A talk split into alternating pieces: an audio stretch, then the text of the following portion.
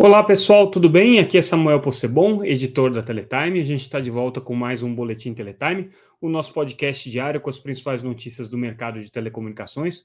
Hoje trazendo o que foi destaque nessa terça-feira, dia é, 12 de, é, perdão, dia 11 de julho de 2023. É, queria lembrar que esse nosso podcast aqui é um oferecimento da ConnectWay, uma das principais empresas distribuidoras de equipamentos e soluções da Huawei no Brasil, com mais de 20 anos de atuação. Mais uma vez, a gente agradece a ConnectWay por essa parceria, o que viabiliza a gente poder trazer esse podcast com independência, com análises precisas e com informações relevantes para vocês.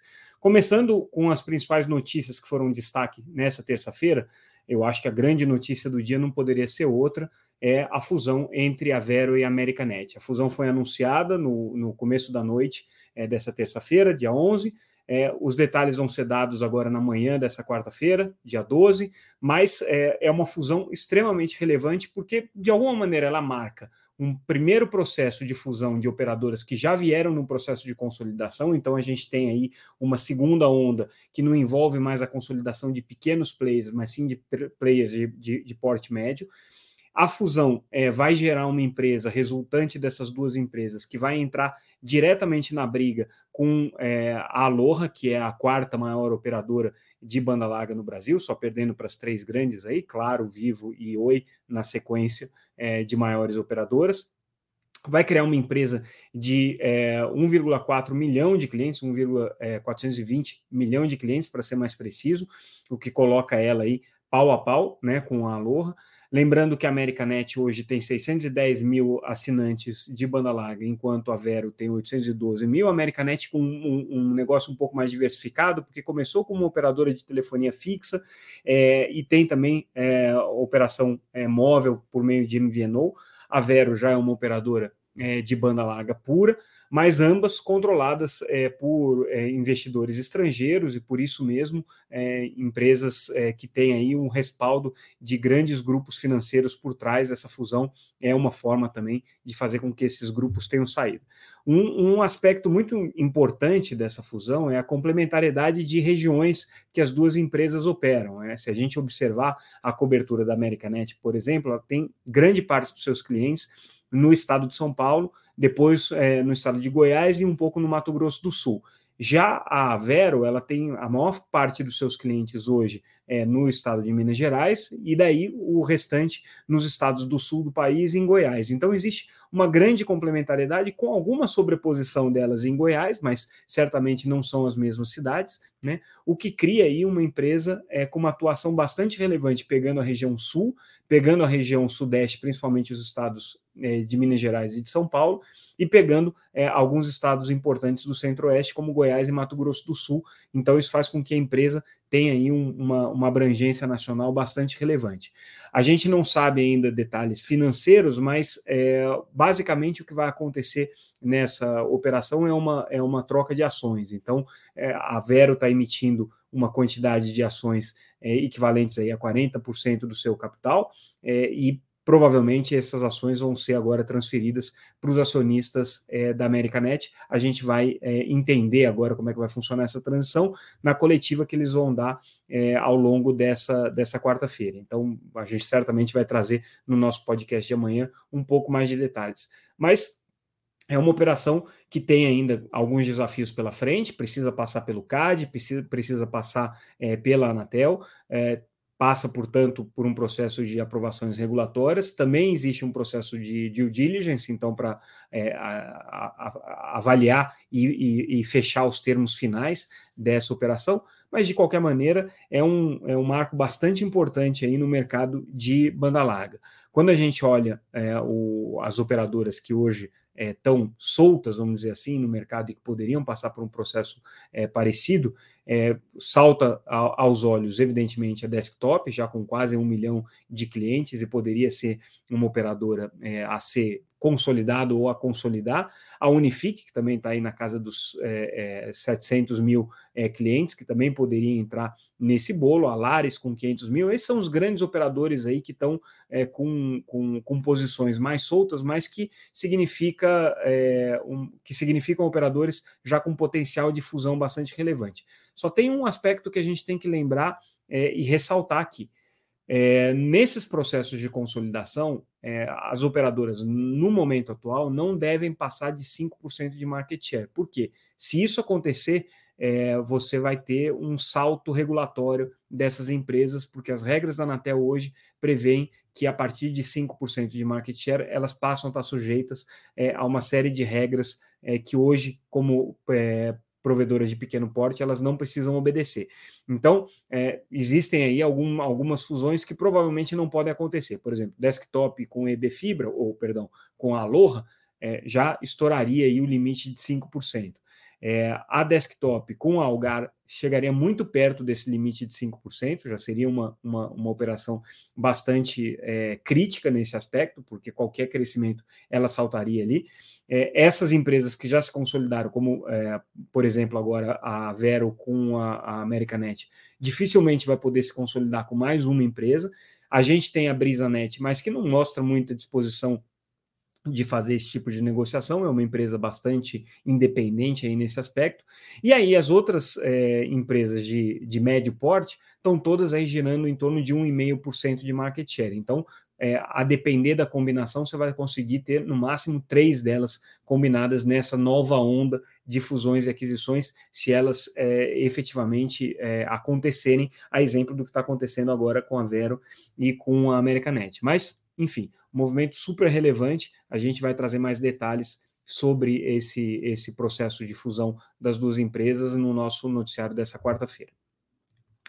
Outra notícia bem importante do dia: o balanço começaram a sair agora os balanços do segundo semestre. A Claro foi a primeira a divulgar o seu balanço, com um número bastante expressivo é, de crescimento, já na ordem aí de 7,5% a Claro é, teve receita de 11,3 bilhões no segundo trimestre, tá? Um crescimento bastante relevante aí da empresa.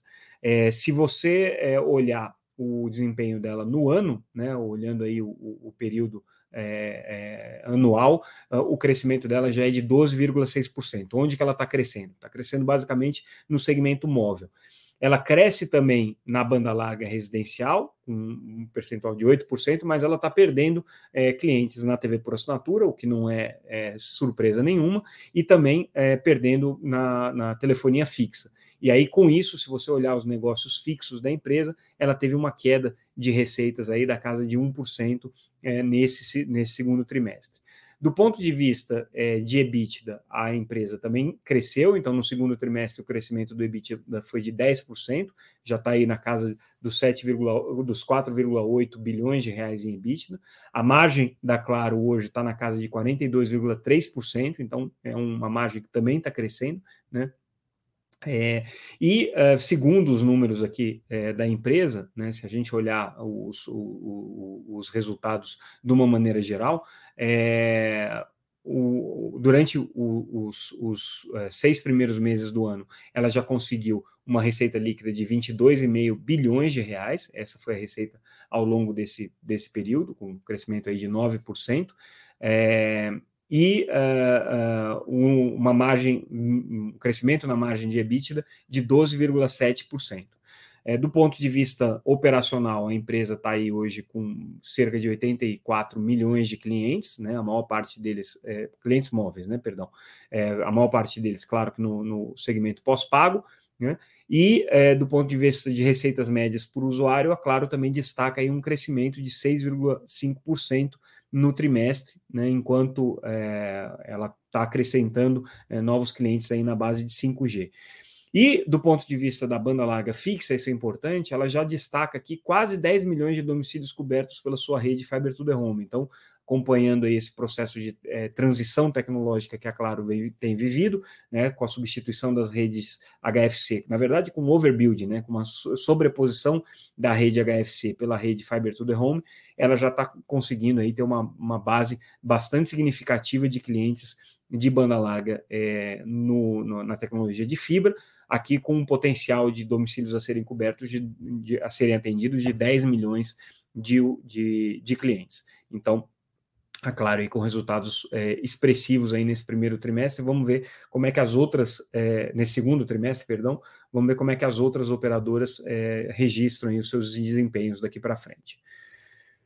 A gente traz uma notícia importante também é, sobre a aprovação no Senado é, de um projeto de lei que muda é, a, as regras da Lei 14172 de 2021, que é aquela lei que destinou 3,5 bilhões de reais para estados e municípios aplicarem em é, ações de acesso à internet para fins educativos. Né?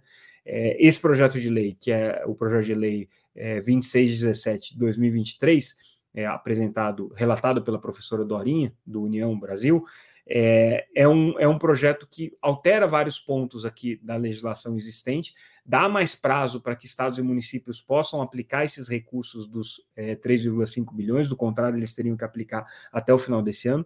E um aspecto muito importante desse projeto é que ele amplia também a possibilidade de aplicações desse recurso. Até então, eles estavam restritos à contratação de banda larga móvel pelos estados e municípios com a compra de alguns equipamentos. Agora, é, o projeto prevê a aquisição também de equipamentos para conexão de rede sem fio para serem estabelecidos é, redes internas nas escolas. Então, basicamente, equipamentos Wi-Fi que vão poder ser instalados aqui com essa nova tecnologia. Agora, o projeto que já tinha sido aprovado em regime de urgência na Câmara, é, vai para a sanção presidencial e, com isso, em tese, se resolve o problema aí de aplicação desses recursos que estavam sendo é, é, basicamente é, é, aplicados aí com, com, com, com projetos pouco pensados e pouco elaborados por conta dos prazos que estavam muito apertados. Né? Agora, com os novos prazos, indo aí até 2026, os estados e municípios vão ter mais tempo de planejar a aplicação desses recursos em educação conectada. Então, é um, uma novidade aí bem importante que veio do Congresso Nacional. A gente tem falado muito de reforma tributária e a gente traz na nossa edição é, dessa, dessa quarta-feira um, uma entrevista com o, o, o, representante da ABINE que é, elogia é, a reforma tributária e diz que, ao contrário do que algumas entidades da área de TI estão dizendo, é, a reforma tributária traz sim benefícios para a área de, de, de TICs especificamente. Segundo a ABINE, que é a Associação Brasileira da Indústria Eletroeletrônica, e aí a gente vai fazer uma ressalva daqui a pouco, tá? A indústria eletroeletrônica tem interesse na reforma tributária da forma que foi aprovada, porque é um segmento industrial muito bem é, é, que, que, teve um benefício muito grande com essa é, estruturação. Mas, de qualquer maneira, o que o Israel Gurati, que é o representante da BINI, que conversou com a gente, coloca, é que é, para o setor de TICs vai ser positivo, sim, Primeiro, porque você tem toda essa dinamização da economia, simplificação da economia, é, e é, abre-se aí a possibilidade de que o setor de TICs possa ser diretamente beneficiado por isso. Então, eles, ao contrário das associações de TIC, estão vendo benefícios diretos aí na, na, na reforma tributária. O que vai ser efetivamente de benefício ou não, a gente só vai saber quando a reforma tributária estiver colocada na, na prática. Mas o que a gente sabe é que existe hoje uma grande complexidade é, tributária que vai ser simplificada com essa reforma. E aí, falando nisso, a gente traz uma notícia interessante sobre é, uma, uma, uma questão que hoje está cada vez mais relevante para as operadoras de telecomunicações, que é a emissão é, da nota fiscal é, no modelo eletrônico, né? a nota fiscal fatura de serviço de comunicação eletrônica ou NFCOM. É, é uma regra que já se aplica a vários setores, mas agora no setor de telecomunicações especificamente, ele precisa ser aplicado até o dia 1 de junho, de julho, perdão, de 2024. E aí a entrevista que a gente traz, a matéria que a gente traz com a Solvos, que é uma empresa é, que tem soluções aí para a área de é, é, para a área fiscal, para a área tributária das empresas, é justamente a notícia de que eles conseguiram pela primeira vez, ter uma nota fiscal eletrônica é, para comunicações, uma NFCOM, é, já é, homologada pela, pelo fisco, com todos os parâmetros aqui necessários de validação dessa nota fiscal eletrônica. Para vocês terem uma ideia da burocracia que é, são 267 campos que precisam ser é, considerados aqui né, nessa nota fiscal é, eletrônica né, e 148 regras de validação. Então, é uma coisa muito complicada para você conseguir é, mostrar para o fisco que você está emitindo as notas de maneira correta para eles. Então, é o que a Sovos conseguiu fazer aqui foi integrar os diferentes sistemas de uma operadora de telecomunicações e gerar essa nota fiscal ainda que como um, um caráter é, experimental, como um piloto, mas já validada pelo fisco. Então, é uma grande novidade aí do ponto de vista tributário que a, a, a Sovos trouxe. E a gente fecha o nosso boletim de hoje falando sobre é, uma comissão que foi criada pela Câmara dos Deputados para é, discutir a, a, a, revisão das normas, de algumas das normas brasileiras, é, a fim de incorporar serviços é, e tecnologias digitais que hoje não estão contempladas. Então, por exemplo, são normas que exigem, por exemplo, a prestação de contas ou apresentação de, de, de apresentação de documentos que poderiam ser feitos de maneira digital, ou pagamento de determinadas taxas que poderiam ser feitos de maneira digital, mas como a norma não prevê isso, isso pode não acontecer. Então, o que aconteceu foi a criação dessa comissão especial da Câmara dos Deputados, vai ser presidida é, pelo é, deputado do Republicanos, Marcos Pereira. É, essa comissão vai analisar o arcabouço legal e regulatório brasileiro para tentar propor aqui, diante dessa, dessa é, complexidade que a gente tem, né, algumas medidas para simplificar e poder incorporar essas tecnologias é, de cidadão, de cidadania digital para essas normas. É né, uma medida importante para a desburocratização é, do país. E com isso, a gente encerra o nosso boletim de hoje. Agradeço mais uma vez a audiência de vocês, agradeço mais uma vez a ConnectWay, a nossa patrocinadora é, desse podcast. Ficamos por aqui e nessa quinta-feira a gente volta com mais um Boletim Teletime. Agradeço mais uma vez a audiência de vocês e até a próxima, pessoal.